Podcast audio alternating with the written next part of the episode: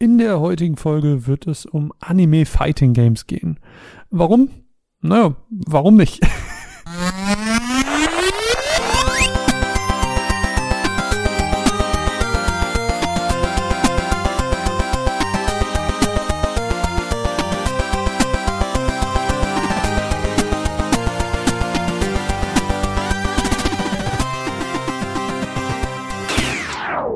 damit herzlich willkommen zu einer weiteren Ausgabe der Runaways. Mein Name ist Marvin. Ich bin heute alleine hier.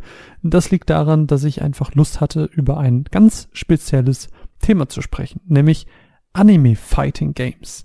Ja, ähm, wer so ein bisschen mein Social Media verfolgt, der weiß, dass ich dazu auch einen kleinen Aufruf gemacht habe ähm, zu Einspielern, Leute, die irgendwie jemanden kennen oder Bock haben, genau zu diesem Thema einen Einspieler zu machen. Und damals habe ich fälschlicherweise gesagt, dass ich jemanden für Anime Beat'em absuche. Naja, und dann ist es halt so, ne? Dann hat man irgendwie schon was vorbereitet und lernt im Rechercheprozess, im, ja, äh, Vorbereitungsprozess, Marvin, das heißt gar nicht Beat'em Ups. Das, was du meinst, sind Fighting Games. Und an dieser Stelle ein riesen Shoutout an den lieben, lieben Speckobst der mich auf diesen ganzen Fehler aufmerksam gemacht hat, den ich gar nicht auf dem Schirm hatte. Und das Ding ist, es gibt sogar im deutschen Wikipedia genau dazu einen Eintrag, dass das vor allem ein Fehler ist, der in Deutschland gemacht wird, dass man Beat'em-Ups und Fighting Games vertauscht. Und dementsprechend scheine ich nicht der einzige Depp zu sein, der das immer und immer wieder falsch macht. Ich würde wirklich gerne wissen, was da der Hintergrund ist. Jedenfalls, ich habe Lust, ein bisschen über Anime Fighting Games zu sprechen, also um auch einfach mal hier ganz kurz den Unterschied zu differenzieren und rauszustellen. Bei Beat'em Ups, da handelt es sich um diese Spiele wie zum Beispiel ganz früher so ein Turtles in Time, wo du wirklich ähm, ein Level hast, wohingegen Fighting Games, du hast eine abgesteckte Arena und es geht wirklich one-on-one -on -one darum, sich gegenseitig aufs Fressbrett zu geben. So. Und ich meine natürlich Fighting Games, aber ganz speziell die, die auf Anime-Lizenzen basieren. Und ich hatte irgendwie Lust drauf, weil wir letztens im Discord ähm, über das Thema gesprochen haben. Und ich war so, hey, wäre eigentlich ein geiler Podcast. Einfach mal so random über so eine Subgenre reden. Und genau das machen wir heute. Und genau das habe ich vorbereitet. Und ich hoffe, ihr habt ganz, ganz, ganz viel Spaß dabei. Und deswegen starten wir mit Kapitel 1. Die Historie. Der Ursprung von Anime Fighting Games liegt in den frühen Martial Arts Filmen. Ganz speziell die von Bruce Lee. Zum Beispiel 1972 gab es Game of Death, wo er gegen Bossgegner gekämpft hat. Oder 1973 Enter the Dragon, ähm, wo ein internationales Martial Arts Turnier stattgefunden hat. All das sind so Grundkonzepte und Ideen, die das Genre mit begründet haben, beziehungsweise als Inspiration dafür galten.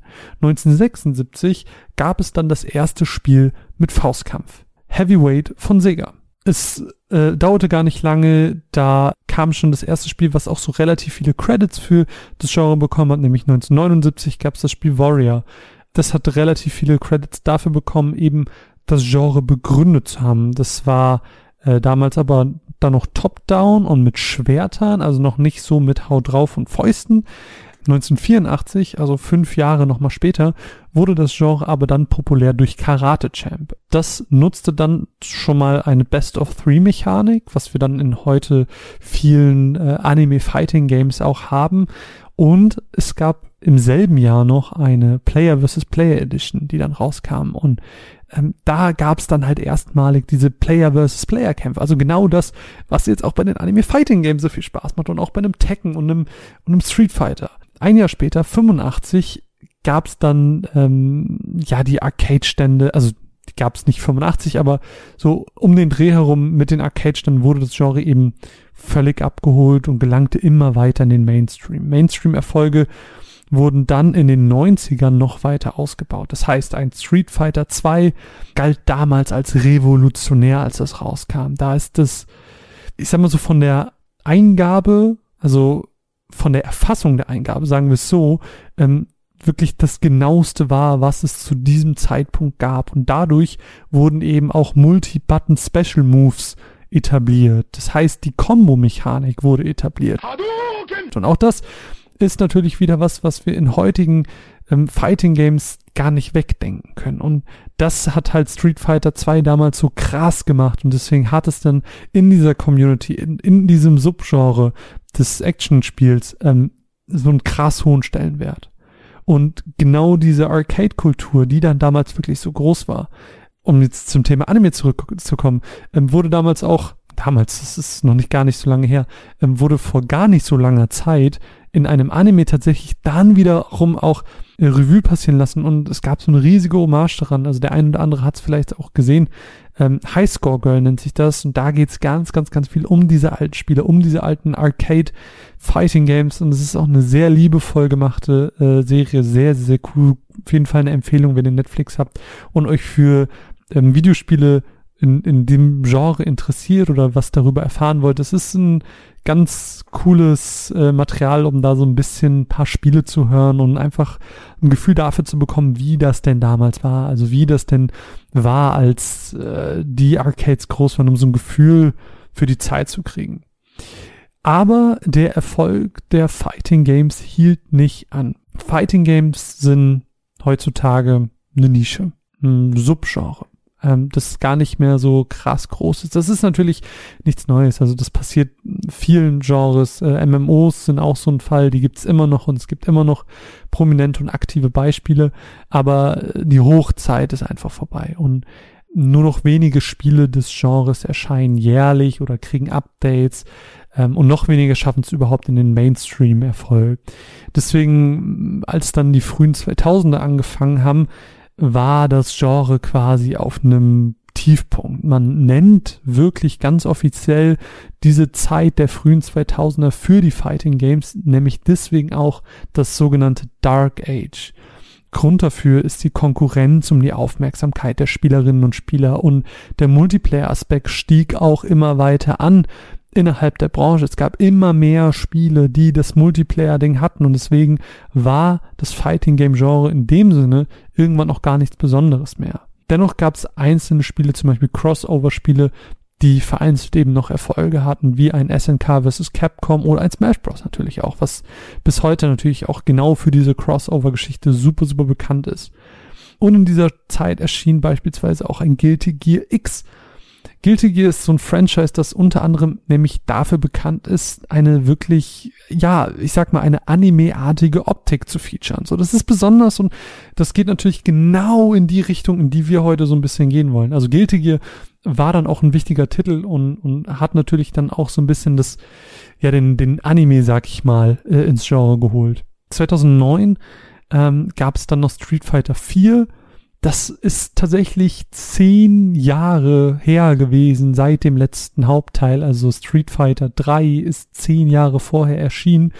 Ähm, und der Erfolg von Street Fighter 4 war dann am Ende so groß, dass das Genre Ende der ähm, 2000er Jahre tatsächlich nochmal auf die Füße geholfen hat. Bis heute hat der Titel sechs Millionen Einheiten verkauft. Es folgten weitere finanziell erfolgreiche Titel. Mortal Kombat, Dead or Alive 5, Soul Calibur 5, Marvel vs. Capcom 3, you name it. Es gibt da ja mittlerweile ähm, relativ viele wieder, also ne, ne, immer so im Rahmen, äh, nicht, nicht äh, hochzeitmäßig, aber es gibt immer wieder Titel, die das dann schaffen, nochmal namenhaft irgendwie auch in den Mainstream zu rücken.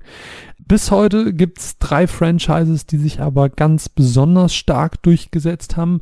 Auf Platz Nummer drei befindet sich das gerade erwähnte Mortal Kombat. Platz Nummer zwei, ein Titel, den wir aktuell noch gar nicht erwähnt haben.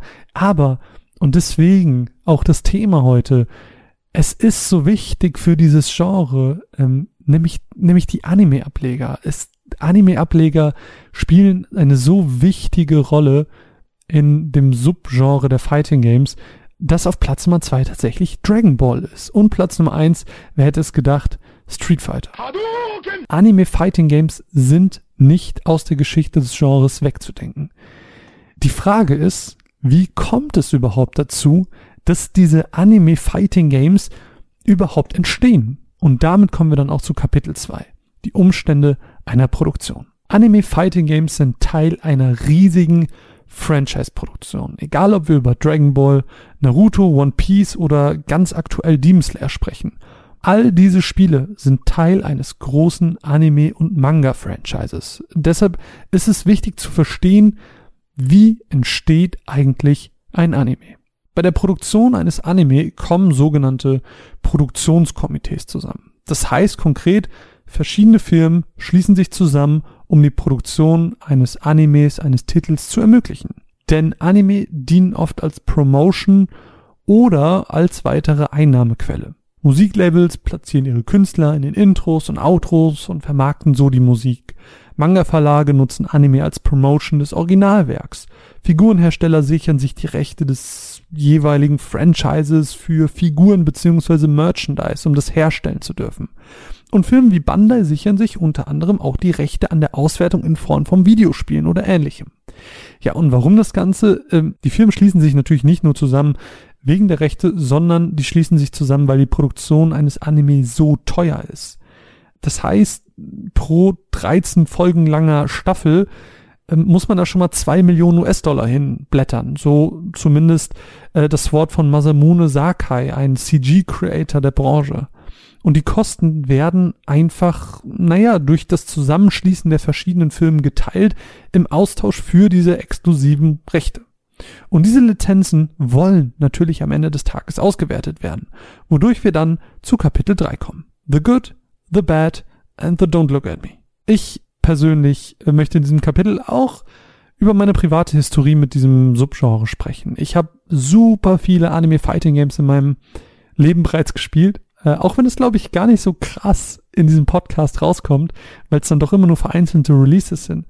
Äh, aber auch schon in meiner frühesten Kindheit habe ich mich super, super gerne damit auseinandergesetzt. Äh, das erste liegt auch tatsächlich so weit zurück, dass ich mich kaum dran erinnern kann, wie das denn eigentlich hieß. Also eigentlich weiß ich es auch gar nicht mehr. Ich habe dann angefangen, Bilder zu gucken, weil ich wusste, ey, es ist ein Dragon Ball Spiel. Ich habe angefangen zu googeln, welche Dragon Ball Spiele gab es und äh, Dragon Ball Spiele gibt es gefühlt eh schon seit immer. So, anhand von den Bildern würde ich schätzen, dass es Dragon Ball Z Idainaru Son Goku Densetsu ist. Natürlich unfassbar falsch ausgesprochen. Äh, das erschien aber 94 nur für den PC. Und ob das das tatsächlich war, keine Ahnung, vermutlich nicht. Aber es sieht ungefähr so aus wie das, was ich im Kopf habe. Generell war Dragon Ball im europäischen Mainstream sehr, sehr früh angekommen kam nämlich auch Dragon Ball Z Ultimate Battle 22 in Europa raus. Vermutlich eins der Spiele, die ich meinem Cousin damals am allerhäufigsten gespielt habe. Und immer wenn ich am Wochenende da war, haben wir das gespielt und gespielt und gespielt und ich glaube, wir haben kaum was anderes gespielt. Ähm, Digimon Rumble Arena 1 und 2 waren auch oh, riesige Lieben für mich. Also das waren so, so, so, so tolle Spiele, weil das einfach, ja, mich hat in diese Figuren rein äh, versetzen lassen. Und, und weil ich dann einfach von den Serien so hype war, weil ich immer so viel Spaß mit Digimon hatte und auch immer noch hab, so dass ich dann einfach mit den Digimon selber kämpfen konnte. Mann, das war so geil. Äh, Dragon Ball Z Budokai Tenkaichi ist auch so eine Reihe, die ich so viel gespielt habe.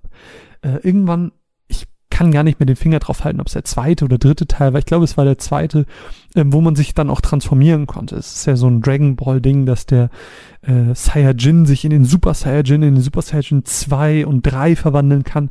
Und das konnte man dann irgendwann inmitten des Kampfes. Und dann habe ich natürlich auch so Sachen nachgestellt. So, ich habe gegen jemanden gekämpft und ich habe mit der Ausgangsstufe angefangen, wenn ich gemerkt habe, so, oh, es wird tougher dann war ich immer so, ja, so richtig wie so ein Kind. Nee, ich war ein Kind, aber so richtig kindlich war ich dann so, ha, so, Freezer, ich verwandle mich jetzt in den Super Saiyan. Ah, und dann habe ich mich so in-game verwandelt und, und ich habe so meine eigene kleine Geschichte daraus geformt und das war damals so geil. Äh, ich erinnere mich auch mega gut daran, äh, dass ein Spiel mal in der Nähe meines Geburtstags rauskam oder ich hatte eins noch nicht und habe mir das dann zum Geburtstag gewünscht. Irgendwie sowas. Und ich erinnere mich noch dran, wie ich mit meiner Mutter in den Laden bin und wir haben das Spiel gekauft und ich war, milde gesagt, hyped as fuck. Und wie man dann so als Kind ist, ne? Und die Eltern haben ja keine Ahnung von Technik, war man dann so, ja, lass mich mal kurz die CD einlegen, gucken, ob's funktioniert. Nicht, dass es kaputt ist und dann können wir es nicht umtauschen. Smartass. Äh, ich die CD eingelegt, habe den Testmodus, den Trainingsmodus gestartet Und I shit you not, wenn ich sage, ich habe meiner Mutter nach 30 Minuten die CD zurückgegeben, aber ich habe fucking zwei Tage lang diesen Trainingsmodus gespielt. Ich erinnere mich auch noch dran, dass es, oh, ich krieg die Namen nicht mehr auf die Kette, es waren zwei von der Ginyu Force, dieser blaue und der rote. Die hatte ich beide ausgewählt.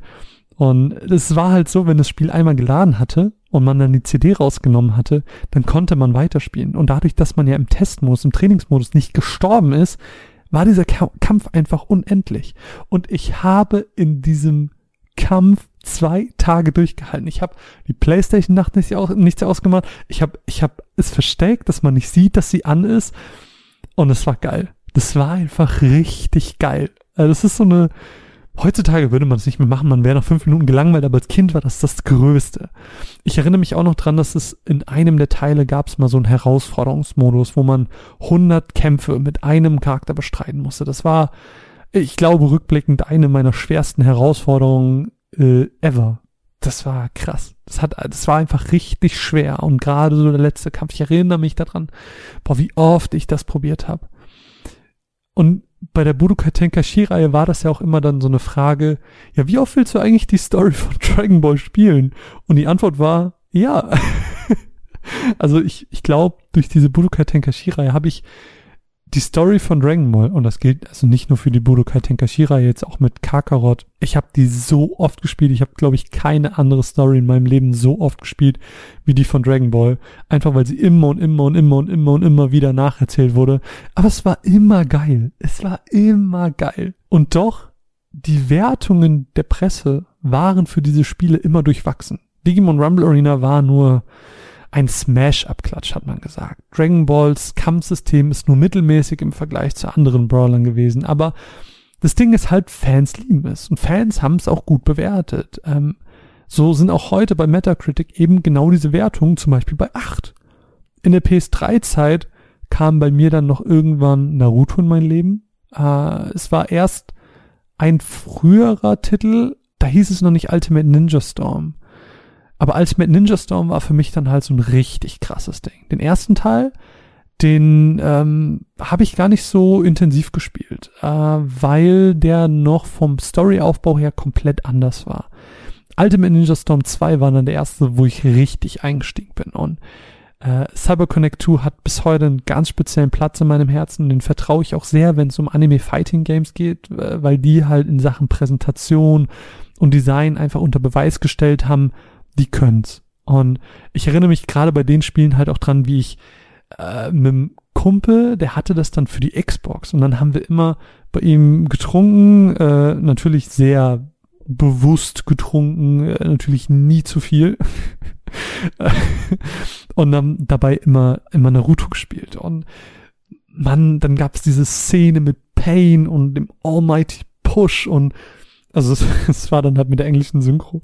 Und dann haben wir halt diese ganzen Kämpfe nachgespielt. Und wir haben immer und immer wieder uns in diesen, in diesen Spielen gebettelt. Und ich habe mir auch, das waren die einzigen Spiele, die ich auch in meiner Studentenzeit vorbestellt habe, weil sonst war mir das halt einfach zu teuer, aber aber die Naruto-Spiele, die waren Day One bei mir. Das war mein Hype-Spiel Nummer eins. Und ich habe die durchgesucht und ich habe nichts anderes, äh, anderes gemacht. Und Mann, ich habe das einfach so krass geliebt. Aber mir war natürlich immer klar, so diese Spiele sind am Ende des Tages jetzt auf das Komplett-Genre der Fighting Games gesehen. War dieses Subgenre der Anime Fighting Games, man muss ja schon fast sagen Sub-Sub-Genre, weil äh, schon die Fighting Games ein Subgenre zum, zu den Action Games sind, aber ihr wisst, was ich meine. Also das Subgenre zu den Fighting Games, also speziell auf Anime gemünzt die waren nie so mega gut. Die waren immer unbalanced. Weil das Ding ist, diese Spiele haben sich halt immer an den Vorbildern aus dem Franchise orientiert. Das heißt, Charaktere, die irgendwie in der Serie stark waren, waren dann meistens auch im Spiel stärker als die schwachen Charaktere. Charaktere, die schwach waren, hatten dann halt auch nur begrenzte Movesets, weil man die auch in der Serie nicht so oft gesehen hat und da wurde sich selten auch irgendwie mal einfach was ausgedacht. Die Spiele waren, zusammengefasst, immer toll für Fans, mit viel Fanservice, viele Referenzen und viel aufmerksame Details zu dem Original. Das fand ich immer schön. Die Frage ist, muss das immer so sein? Also muss das immer so sein, dass Kritiker zu Recht die Spiele bemängeln und kritisieren, Fans aber krasse Fans sind? Nee, Und hier möchte ich an dieser Stelle Akte Jump Force öffnen. Wir haben eben schon darüber geredet, dass äh, in, der, in der Dark Age der Fighting Games, ähm, dass Spiele wie SNK vs. Capcom oder in Smash Bros., die konnten immer noch kommerzielle Erfolge werden, weil sie einfach viele Franchises ähm, und viele Charaktere miteinander vereint haben und so einfach viele ja potenziell Interessierte an ein Spiel zusammengezogen haben. Und man hätte meinen sollen, dass das bei Jump Force genauso ist. Für die, die es nicht kennen, Jump Force ist ein Fighting Game, bei dem sich ganz viele Franchises zusammenschließen. Es ist quasi the biggest crossover of Anime, das man im oder überhaupt gesehen hat. Also da hat sich wirklich alles getummelt. Äh, von ein, also so was, was große schon angeht, von einem Bleach über Naruto, One Piece, Dragon Ball, you name it, My Hero Academia, äh, was war denn noch da drin? JoJo's Bizarre Adventure, alles war da drin. Alles, was irgendwie eine große Fanbase hat, war in Jump Force. Und das war halt, also als das angekündigt wurde, hatte das halt direkt so ein ich sag mal, Knetfigurenartigen Look. Und es war schon was, was mich ein bisschen abgetönt hat. Bisschen. Aber es ist nun mal so, dass ich halt am Ende trotzdem davon ausgegangen bin, Mensch, das vereint so viele, so bekannte Franchises. Das wird auf jeden Fall kommerziell erfolgreich. Jo, 2018 wurde dann das Anime Smash Äquivalent released. Mina hat tatsächlich auch gespielt, ich glaube sogar für unseren Podcast. Und hier war das halt wirklich so, dass es diesmal nicht nur die Fachpresse ist, die das Spiel schlecht bewertet hat, mit einer aktuellen 56 bei Metacritic. Fans finden es noch schlechter. Also hier ist das zum ersten Mal, dass die Fans von sich aus entgegen der Presse gesagt haben, yo, ihr habt recht, das Spiel ist richtig scheiße. Und deswegen steht es aktuell bei Metacritic auch auf einer 4,4 von 10. Das ist von allen Spielen, die ich nachgeguckt habe. Und selbst bei einem Digimon Rumble Arena, was wirklich kein mega gutes Spiel ist. Es ist immer noch das allerschlecht bewertetste Spiel. Und deswegen heißt es für dieses Spiel auch Licht aus. Ab August 2022 werden nämlich tatsächlich die Online-Server äh, abgeschaltet. So hat es Bandai selbst bereits kommuniziert. Und das finde ich ist ein krasses Zeichen für ein Spiel, nach vier Jahren einfach die, die Schalter auszumachen äh, und zu sagen, jo, wir haben es sehr lange probiert, aber mh, hm, nee, es hat einfach nicht geklappt. Und wo wir gerade bei diesem Anime-Fighting-Genre-Thema sind, es gibt halt wirklich keine Grenzen. Ähm, es wurden bereits in der Historie der Videospiele alle möglichen Lizenzen ausgewertet. Von einem One Piece über ein JoJo's Bizarre Adventure bis hin zu natürlich Pokémon, Pokken, Pokémon Tekken, My Hero Academia, Demon Slayer.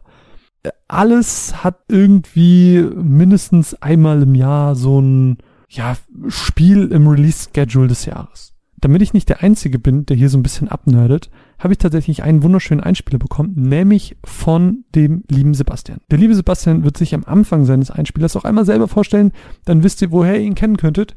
Deswegen ähm, würde ich sagen, bevor ich weiter abnörde und noch ein bisschen was erzähle und so ein bisschen Richtung Schluss komme, hören wir mal seinen Einspieler, hören seine Eindrücke, denn er hat auch ein bisschen was zu der Dragon Ball Reihe zu erzählen. Ich wünsche euch ganz viel Spaß dabei. Wir hören uns gleich wieder und ich sage Mats ab.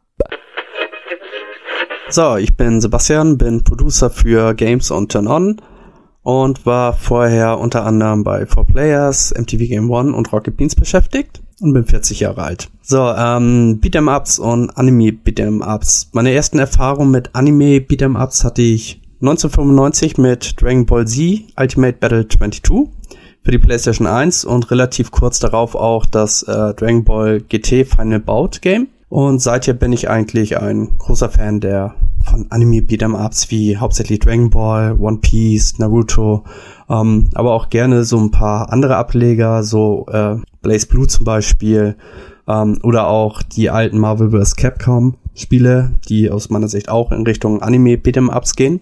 Genau, und habe eigentlich über die Generation auch immer einen Großteil der Spiele mitverfolgt. Hm, dabei, wie gesagt, zum Großteil halt auch bei Dragon Ball, weil Dragon Ball einfach den größten Markt an Spielen rausgebracht hat und natürlich auch mit so das erfolgreichste Franchise ist und weil es persönlich auch ein Franchise ist, was ich sehr gerne hatte und habe.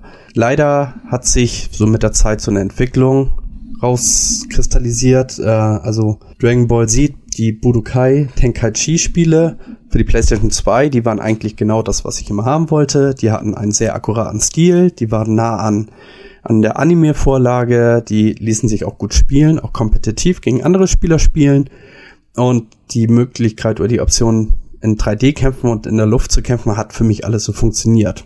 Später haben sie dann jetzt gerade bei aktuellen Konsolen sind sie dann mehr in Richtung Storytelling Spiele gegangen. Äh, das sieht man unter anderem gut an Dragon Ball Xenoverse, das ja dann um, um so eine Art Multiversum ging, wo du deinen eigenen Charakter erstellt hattest, an sich eine coole Grundidee. Aber das war dann ja tatsächlich mehr so ein Versuch im Bereich Action Adventure, RPG und das hat für mich halt wenig bis gar nichts mit dem Beat'em Up zu tun und die Kampfmechaniken funktionierten auch nicht so wie ich es halt eben gern gehabt hätte. Äh, das gleiche, was natürlich auch die Naruto-Spiele, Naruto Shippuden oder auch die One Piece-Spiele betrifft, die sind eigentlich alles mehr so Action Adventure Games halt, ne? So wie Zelda, du läufst durch die Welt rum und zwischendurch prügelst du. Es sind in dem Sinne keine Art Beat'em Up mehr. Ähm, Dragon Ball Z Kakarot, was jetzt zuletzt rausgeht, gekommen ist, war, stimmte mich zumindest insoweit versöhnlicher, weil da hat das Konzept eines Action-RPG, eines Action-Adventures hat gegriffen, funktioniert, aber auch wie gesagt, das sehe ich dann tatsächlich nicht als, als einen klassischen Beat'em Up an. Stattdessen haben wir klassische Dragon Ball Fighter Z, ist dann halt tatsächlich das, was ich persönlich liebe an Anime Beat'em Ups. Es ist ein klassisches 2D Beat'em Up, beziehungsweise 2,5D Beat'em Up was entsprechend halt auch so funktioniert. Es geht wie bei anderen Beat'em-Ups wie Street Fighter, Tekken, Mortal Kombat geht es einfach darum, seinem Gegner aufs Fress Fressbrett zu legen und ihn ordentlich wie er Kamehameha oder sonstige Attacken einfach vom Planeten wegzufegen, auszuradieren, wegzulöschen. Da hat man sich tatsächlich auf alte Stärken beruft, die an Mechaniken sehr gut gegriffen haben, die aber auch inszenatorisch einfach fantastisch aussahen die nicht zu überladen wirkten, die einen trotzdem immer noch eine gute Übersicht des Kampfgeschehens gegeben haben.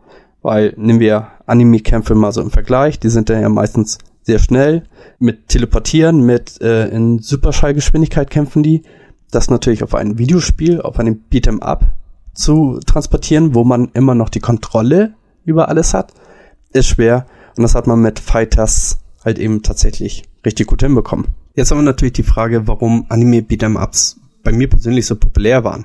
Äh, schließlich habe ich sie gespielt zu einer Zeit, wo Mortal Kombat und Street Fighter 2 auf den Markt kamen und die waren ja nun definitiv unangefochten die populärsten Titel im westlichen Raum. Und das ist bei mir tatsächlich ganz einfach. Ähm, es waren eigentlich immer die Charaktere, die mich gereizt haben. Äh, Animes hatten für mich einfach immer die besseren, interessanteren Fighting-Charaktere gehabt mit unterschiedlichen Angriffen, unterschiedlichen Stilen, äh, während damals gerade Street Fighter 2 und Mortal Kombat einfach viele Copy-Paste-Charaktere hatte. Also Street Fighter 2 hatte Ryo und Ken, das waren einfach eins zu eins die identischen Charaktere. Mortal Kombat hatte zwar unterschiedliche Charaktere mit unterschiedlichen Fähigkeiten, aber wenn du Reptile, Scorpion, Sub-Zero nimmst, das waren die gleichen Modelle, einfach in einer anderen Farbe. Damit will ich nicht schlecht reden. Wie gesagt, ich mag auch die anderen Beat'em-Ups. Aber damals hat mich der Fight Son Goku gegen Vegeta einfach immens äh, interessiert. Dass du Satan gegen Bu hast kämpfen lassen können. Dass du dann auch später ähm, bei Final Bout auch Baby dabei hattest. Äh, und jeder Charakter entsprechend auch der Serie seine eigenen Stärken, seine eigenen Schwächen hatten, seine eigenen Angriffe. Das hat für mich einfach mehr den Reiz ausgemacht, die zu spielen. Plus dann natürlich auch die übertriebene Inszenierung, die die Animes einfach haben. Nämlich äh, riesige Feuerbälle, die ganze Städte in die Luft jagen können, treffen auf den Gegner und der wischt sich einmal kurz Staub weg und der Fight geht weiter. Fand ich interessanter. Und das hat für mich immer persönlich so den Reiz ausgemacht. Das war auch weniger vielleicht der Stil an sich, sondern einfach die Effekthascherei und die Charaktere, die zur Auswahl standen. Und wie gesagt, das Dragon Ball ähm, kam halt schon mit 22 Charakteren auf den Markt. Ähm, damals Natürlich gab es schon vor Dragon Ball Spiele im, im asiatischen Bereich, im japanischen Bereich, aber die ersten westlichen Spiele, zu denen ich halt eben Zugriff hatte, die hatten natürlich schon ein ordentliches Rooster, was die komplette Dragon Ball Z Serie beinhaltete. Und das war natürlich einfach ein Traum. Gerade zu Zeiten, wo die auf RTL 2 sehr populär waren. Ja, und wie gesagt, das waren so die Stärken. Die Schwächen habe ich am Anfang genannt. Einfach, dass gerade das 3D äh, schwer funktioniert hatte, ähm, dass diese Spiele als Action-RPGs einen schweren Einstieg hatten bis zu Kakarot, das jetzt rausgekommen ist, was tatsächlich ganz gut funktioniert. Die Frage ist, wie geht die Entwicklung weiter? Und ich befürchte, dass du in diesem Genre einfach nicht sonderlich viel Entwicklung mehr sehen wirst. Du hast noch die Möglichkeiten, machst du es grafisch geiler? Du musst dich die Frage stellen, machst du ein 3D, machst du ein 2,5D oder sogar nur ein 2D Beat'em Up? Wie, wie voll packst du den Rooster? Was gibt es halt so als extra? Also gibt es eine Story drumherum? Kannst du dich frei in der Welt bewegen? Ich glaube aber, was Anime Beat'em Ups per se angeht, haben wir das Ende der Fahnenstange schon vor ein paar Generationen erreicht. Und das ist aber auch nicht verkehrt für dieses Genre, weil es funktioniert so, wie es ist und es macht ja auch Spaß. Und im Prinzip ist es ja auch nichts anderes, weil was der Fan haben möchte. Er möchte also seinen Rooster haben, seinen Lieblingscharakter aus dem Anime und möchte damit halt eben Fratzengeballer veranstalten. Möchte also Leuten echt aufs Fressbrett geben. Und von daher habe ich per se auch keinen großen Wunsch, wie das Genre weitergehen soll oder sage irgendwie, das fehlt einfach, das muss als nächstes kommen. Es funktioniert so, wie es ist. Ein bisschen Feintuning kann immer sein. Aber ich glaube, mehr braucht es dann tatsächlich auch nicht. An dieser Stelle vielen, vielen Dank, lieber Sebastian, dass du die Zeit genommen hast. Äh, seine Socials, Twitter findet ihr natürlich in der Podcast-Beschreibung. Und damit kommen wir zurück zum Thema, ähm, nämlich so ein bisschen in die Gegenwart und Zukunft blickend. CyberConnect 2 habe ich eben schon mal erwähnt, hat für mich einen ganz speziellen Platz im Herzen äh, die damals auch mit am Final Fantasy VII Remake gearbeitet haben, aber dann abgezogen wurden, weil es anscheinend alles gar nicht so gut war. Jedenfalls äh, möchte ich nicht darüber reden, sondern äh, während eines Neujahrstreams hat der CEO der Firma Hiroshi Matsuyama nämlich bekannt gegeben, dass Fans sich auf eine Ankündigung eines Spiels diesen Februar freuen können und dass diese Ankündigung zu 100% explodieren wird. In, das habe ich jetzt in Anführungsstrichen gesagt. Ich hoffe, das hat man gehört. Es gibt viele Spekulationen. Ähm, viele vermuten, dass es ein Bleach-Spiel sein wird, weil auch jetzt nochmal der Anime wiederbelebt wird, sage ich mal. Und äh, das ist schon sehr naheliegend. Ich bin dennoch sehr, sehr, sehr, sehr gespannt, äh, mit was für einer Lizenz sie da aufkommen werden, äh, ob es wirklich ein Anime-Fighting-Game wird oder vielleicht auch was ganz anderes. Es bleibt unfassbar spannend. Bin gespannt, ja, ich, ich, ich bin wirklich aufgeregt. Ich, ich bin wirklich, wirklich gespannt. Äh, ein Bleach-Spiel könnte ich mir sehr gut vorstellen. Ich meine, ähm, Sword Fighting äh, ist auch riesiger schon, äh, kann ich mir sehr gut vorstellen. Und doch, obwohl diese ganzen Spiele, wie eben schon erwähnt, technisch alle ein bisschen unbalanced sind, alle nicht irgendwie 100% perfekt und ins Genre kompetitiv äh, passen, gibt es natürlich auch Ausnahmen. Und in dem Fall ist es Dragon Ball Fighters. Das Spiel ist 2018 erschienen und wurde sowohl von der Presse wie auch den Fans positiv aufgenommen, hat super Bewertungen bekommen. Das Spiel erhielt äh, nämlich gleich mehrmals den Preis für das beste Fighting Game unter anderem 2017 bei den Game Critic Awards und da nochmal 2018 bei den Game Awards und bei den Gamers Choice Awards. Und dann wurde es natürlich noch unendlich oft äh, in verschiedenen Kategorien nominiert.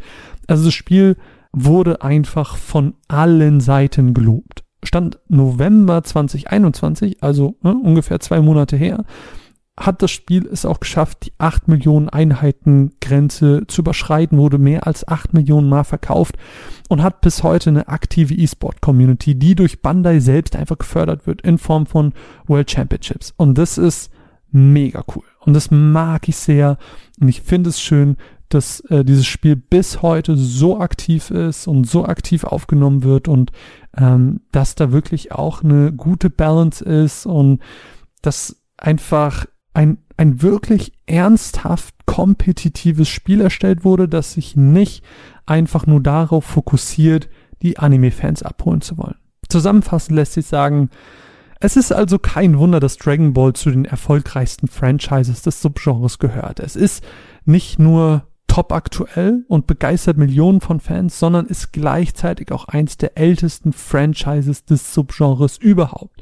Wenn nicht sogar das älteste. Denn, ich habe es ja eben schon erwähnt, das erste Spiel, woran ich mich vermutlich irgendwie voraussichtlich, keine Ahnung, erinnern kann, war von 96. Das war aber bei weitem nicht das erste Dragon Ball Spiel. In Japan ist nämlich das erste schon 86 rausgekommen und hieß Dragon Ball Dragon Daihikyu. Dementsprechend, ja, natürlich ist es so erfolgreich. Dieses Franchise gibt es auch einfach schon seit 36 Jahren. Irre. Der Erfolg der Spiele von Anime Fighting Games jetzt allgemein gesprochen baut klar auf dem Erfolg der jeweiligen Vorlage auf. Das heißt, die Qualität ist nicht konstant gut. Manche Spiele werden einfach gemacht, um die Lizenz auszuwerten, um den Hype mitzunehmen. Ich erinnere mich leider zu gerne an die My Hero Wants Justice Spiele. Die sind nicht gut, nicht so super. Das ist halt wieder dieses, yo, ich kann endlich Deko sein. Ich kann endlich Todoroki sein. Geil. Aber die sind optisch wie auch spielerisch alle nur so okay. Die sind dadurch auch nur begrenzt kompetitiv, weil, wie schon gesagt, unbalanced. Und äh, es wird nicht so mega drauf geachtet, dass jeder Charakter gleich gut ist. Aber sie sind dadurch eben sehr getreu dem Original. Sie achten darauf, dass sie die Movesets äh, nehmen, die wirklich nur in der Serie vorkommen. Und ähm, dadurch kommt halt diese Unbalancedheit zustande. Und was man dazu sagen muss, was ich jetzt nicht so mega krass in den Vordergrund gerückt habe, aber was ein mega, mega, mega wichtiger Aspekt der Anime Fighting Games ist, ist nämlich der Story-Modus. Nämlich der Story-Modus, der verleiht dieser ganz bekannten Geschichte, egal welches Franchise wir uns jetzt angucken, der verleiht dieser bekannten Geschichte Interaktivität. Und das ist so eine falsche Interaktivität, äh, weil eigentlich beruht diese Interaktivität auf dem reinen Kämpfen und gar nicht darauf, dass man eine Auswirkung auf die Geschichte hat. Denn diese Geschichte ist immer gleich und ist immer gesetzt. Und wir kennen diese Geschichte, wenn wir das Spiel spielen, in der Regel schon. Und trotzdem sorgt diese Interaktivität, dieses Ich spiele die Charaktere, äh, Charaktere, ich trage die Kämpfe aus, sorgt es dafür, dass diese Geschichten nochmal komplett anders auf einen wirken. Und wenn die schön erzählt sind, wenn die eine schöne Narrative haben, man, dann macht's richtig Spaß. Das heißt, eine gute Lizenz muss nicht immer ein erfolgreiches Spiel bedeuten, wie wir bei Jump Force gesehen haben. Da kommen so viele erfolgreiche Lizenzen zusammen und trotzdem kann es Fans und die Presse am Ende des Tages nicht überzeugen. Aber, jetzt wieder persönlich gesprochen, wenn ich mir alles ansehe, was mit diesen Spielen so passiert und wie sie aussehen und wie sie grafisch dargestellt sind, wie die Narrative ist der Story, etc., etc., selbst wenn die nicht so gut sind, am Ende machen die mir Spaß. Die sind, wie gesagt, objektiv nicht gut. Die sind unbalanced, etc., etc. Ich habe es gerade ganz oft gesagt. Aber am Ende des Tages machen sie mir Spaß und wenn dann ein neues Spiel rauskommt und ich sehe optisch, äh, hm, aber es macht Spaß, diese Fähigkeiten loszulassen. Es macht Spaß, selber dafür verantwortlich zu sein, dass diese Fähigkeiten so funktionieren, wie sie funktionieren. Ist es dann schlimm, dass sie eigentlich nicht gut sind? Weil ich habe ja trotzdem Spaß und geht's dabei am Ende nicht drum bei einem Spiel? Hm. Lasst mich dazu doch äh, liebend, liebend gerne mal eure Meinung wissen. Ähm, habt ihr Erfahrungen mit Anime Fighting Games gemacht? Und wenn ja, wie sind diese? Äh, sind sie so wie bei mir, dass ihr sagt, ey, ich habe trotzdem mega viel Spaß, auch wenn ich merke, dass sie eigentlich nicht gut sind? Oder sagt ihr, hey, eigentlich sind die alle richtig geil und ich weiß gar nicht, was alle haben? Ich würde mich sehr darüber freuen, wenn wir ein bisschen über Anime Fighting Games sprechen. Ähm, gerne, wenn ihr keine Anime Fighting Games gespielt habt, könnt ihr natürlich auch über normale Fighting Games mit mir sprechen. Auch das finde ich natürlich sehr interessant. Wenn euch dieser Podcast gefällt und ihr unsere Arbeit schätzt und mögt, dann seid ihr herzlich dazu eingeladen, uns bei Patreon zu unterstützen. Auf patreon.com slash runways-cast ähm, helft ihr nicht nur dabei, dass dieses Projekt unabhängig bleibt und wir weiterhin äh, wunderschöne Podcasts wie diesen machen können. Nein, ihr ähm, bekommt auch zusätzliche Inhalte, die äh, einmal monatlich erscheinen, wo Mine und ich uns jeweils zu einem anderen Thema zusammensetzen oder mal auch mal was alleine machen. Und da äh, kriegt ihr auf jeden Fall noch mehr Runaways Podcasts in euren Feed. Uns würde das mega freuen. Äh, wir wollen 2022 wieder extrem Gas geben und das können wir nur mit eurer Hilfe. Dementsprechend bitte, bitte, bitte, wenn ihr diesen Podcast hört, vielleicht sogar schon länger hört und uns äh, dabei unterstützen wollt, dann schaut dabei. Natürlich, Link findet ihr auch in der Podcast-Beschreibung. Und das war's. Das war äh, mein kleiner, spontaner Podcast. Ich hoffe, ihr hattet Spaß. Mein Name ist Marvin und wir hören uns ganz bald wieder. Bis denn. Ciao.